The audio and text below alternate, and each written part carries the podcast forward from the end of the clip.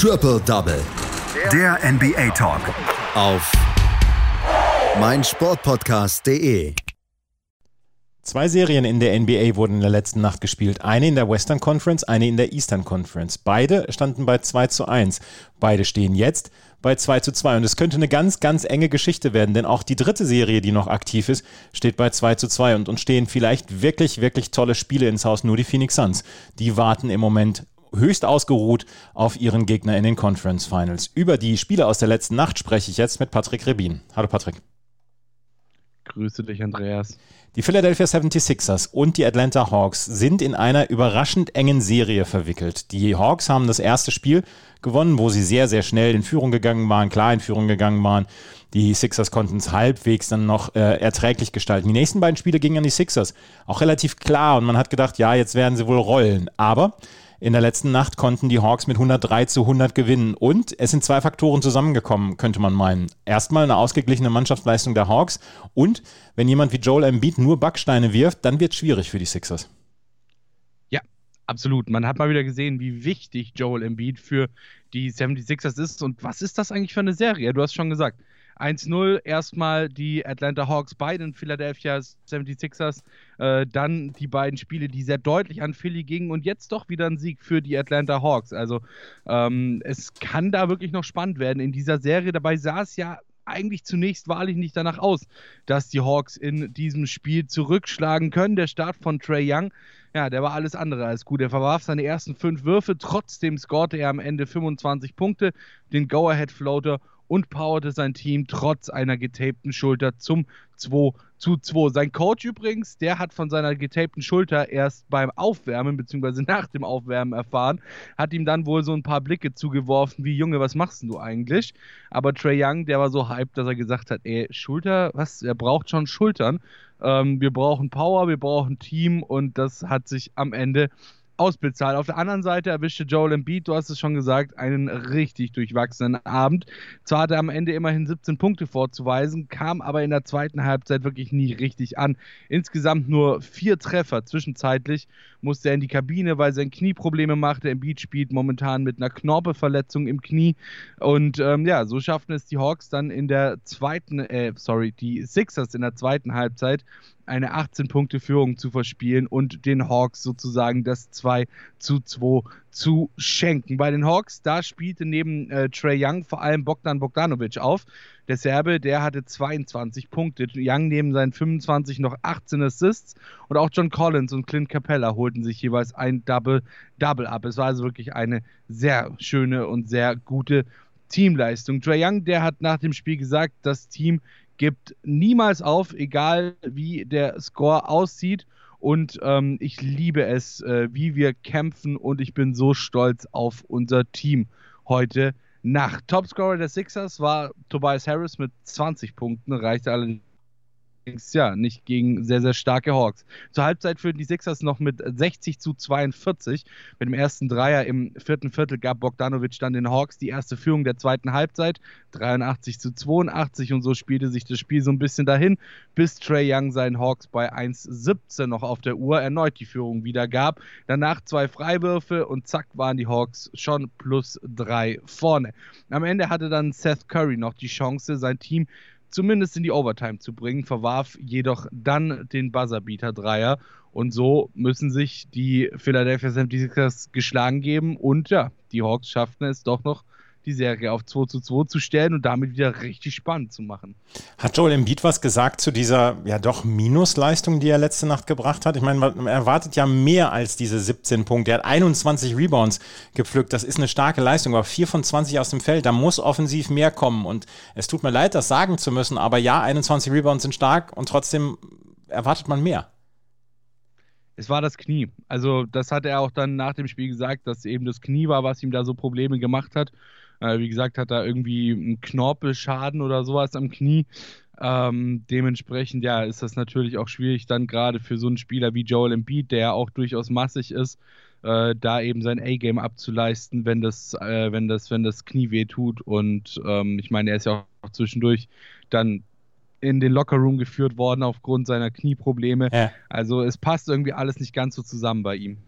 Es ist ja so ein bisschen eine, eine Fortführung der Dinge, die wir in den letzten Tagen und Wochen gesehen haben. James Harden, Kyrie Irving bei den Brooklyn Nets. Wir haben Anthony Davis gesehen. Wir haben Chris Paul ja auch schon gesehen. Wir haben LeBron James gesehen. Das ist schon ein bisschen besorgniserregender Trend, den wir im Moment haben in der NBA, oder? Absolut, wobei ich auch nicht, also ehrlicherweise nicht ganz genau weiß, woran das liegt, weil ich meine, wir haben ja sogar eine verkürzte Regular Season, klar. Es war weniger Zeit zwischen den Bubble Playoffs und dem Beginn der Regular Season als normal, aber dafür wurde die Regular Season ja sogar verkürzt, äh, verkürzt in dieser Saison. Also ich weiß nicht, woran das liegt, dass in dieser Saison so extrem viele Stars, vor allem, ich meine, klar, Verletzungen hast du immer, aber dieses Jahr fällt es halt eben besonders auf, da wirklich sehr, sehr viele Stars eben von diesen Verletzungen teilweise sehr schweren Verletzungen auch betroffen sind. Ähm, ich kann es dir nicht sagen, woran es liegt. Also es ist allerdings ein Muster, was sich so ein bisschen durchzieht im Moment durch die NBA Playoffs und wir haben es hier schon mal gesagt, es ist ein bisschen vielleicht Survival of the Fittest. Die Philadelphia 76ers und die Atlanta Hawks gehen jetzt in ein Spiel 5 nach Philadelphia und es könnte wirklich eine Sieben-Spiele-Serie werden. Eine Sieben-Spiele-Serie, danach riecht es, danach stinkt es fast schon bei der Serie zwischen den Utah Jazz und den LA Clippers. Die Utah Jazz waren sehr klar und in den ersten beiden Spielen sehr fokussiert aufgetreten und haben die ersten beiden Spiele gewonnen. Aber dann kommt The Claw zurück. Ähm, Kawhi Leonard und die LA Clippers haben letzte Nacht mit 118 zu 104 das Spiel gewonnen. Und es war anscheinend schon in der ersten Halbzeit entschieden. Aber wenn die LA Clippers äh, mit Kawhi und mit Paul George zwei Spieler haben, die gut liefern, dann ist schon erstmal vieles gut. Wenn dann noch jemand wie Marcus Morris Sr. dazu kommt, der auch noch 24 Punkte auflegt, ja, dann wird es schwierig, die Clippers zu schlagen. Absolut. Und ich glaube, die Jazz, die müssen nach der Serie zur Selbsthilfegruppe der Mavericks, wie schaffe ich es, eine Serienführung in den Playoffs zu behaupten? Und ja, die Stars der Clippers, du hast es gesagt, hatten im Grunde genommen jeden Grund zu feiern nach diesem Spiel. So schnell kann es gehen. Sie haben es einmal getan, sie tun es gerade nochmal. Also ich sehe auch hier tatsächlich Muster im Spiel der LA Clippers, denn ja, äh, sie lagen schon mal 2-0 zurück, sind da oder 0-2 zurück, sind dann wiedergekommen und haben am Ende die Serie gewonnen. Wir hoffen jetzt mal für die Jazz, dass es ihnen nicht so passiert und sie vielleicht aus der Serie der Clippers gegen die äh, Mavericks so ein bisschen auch ihre Lehren gezogen haben. Ähm, ich glaube, in Salt Lake City hat man Internet und äh, Videogeräte, also sollten sie auf jeden Fall in der Lage gewesen sein, sich das anzusehen, was die äh, Clippers am Ende mit den Dallas Mavericks gemacht hatten. 62 der insgesamt 118 Punkte der Jungs aus LA gingen an Kawhi Leonard und Paul George. Jeweils 31 Punkte. Dazu kamen noch 24 Punkte, du hast es gesagt, von äh, Marcus Morris Senior. Und ja, der Drops war gelutscht am Ende, obwohl das restliche Team tatsächlich geschlossen einstellig blieb. Die Jazz, die hatten immerhin vier zweistellige Spieler mit äh, Donovan Mitchells 37 Punkten auch ein wirklich sehr guter Ansatz, aber Ingels 19, Bogdanovic 18 und Goberts 11 Punkte reichten am Ende eben nicht, um die Führung auf 3 und 1 zu stellen. Und für Paul George war es äh, ja definitiv ein sauberes 100. Postseason-Spiel seiner Karriere, konnte sich also danach äh, sehr schön feiern lassen. Er und Kawhi sind das erst fünfte Duo der NBA seit dem Merger, das je 30 Punkte in zwei aufeinanderfolgenden Spielen erreicht hat. Vor allem von der 3 sah es teilweise sehr gut aus bei den Clippers. Marcus Morris 5 von 6, mehr als 80 Prozent von Downtown, Kawhi 92,9 Prozent und Paul George mit 40 Prozent. Kawhi Leonard, der produzierte einen viralen Hit, als er an Royce O'Neill vorbei auf Derek Favors zum 62 zu 38 mit noch 1,24 im zweiten Viertel dankte. Das Ganze zog sogar so viele Kreise, dass ähm, ja, die Pressekonferenz bei Hawks gegen Sixers kurz unterbrochen werden musste, weil, äh, weil Joel Embiid unbedingt dieses Video anschauen wollte. Das Einzige, das den Jazz gelang, so hart es auch klingen mag, war es, den Tipp zu gewinnen und einen Dank von Bogdanovic zur ersten Führung. Die nächsten zehn Punkte gingen allesamt an die Clippers, die anschließend nicht mehr zurücklagen und ihren Stiefel einfach herunterspielen konnten. 30 zu 13 stand es gegen Ende des ersten Viertels. 6 21 für die Jazz und kein getroffener Dreier bis kurz vor Ende des ersten. Da bringen leider auch persönliche Rekorde nicht besonders viel. Donald Mitchell ist äh, der erste Spieler, der seit Steph Curry 2019 in sechs aufeinanderfolgenden Playoff-Spielen 30 Punkte macht. Es ja, wäre schön, glaube ich, für ihn, wenn seine Teammates auch so konstant mitziehen würden. Und Quinn Snyder Coach der Utah Jazz hat nach dem Spiel gesagt, wir haben hart gespielt, ähm, wir waren da, aber wir haben nicht intelligent genug gespielt und wir konnten unser Spiel nicht miteinander verbinden.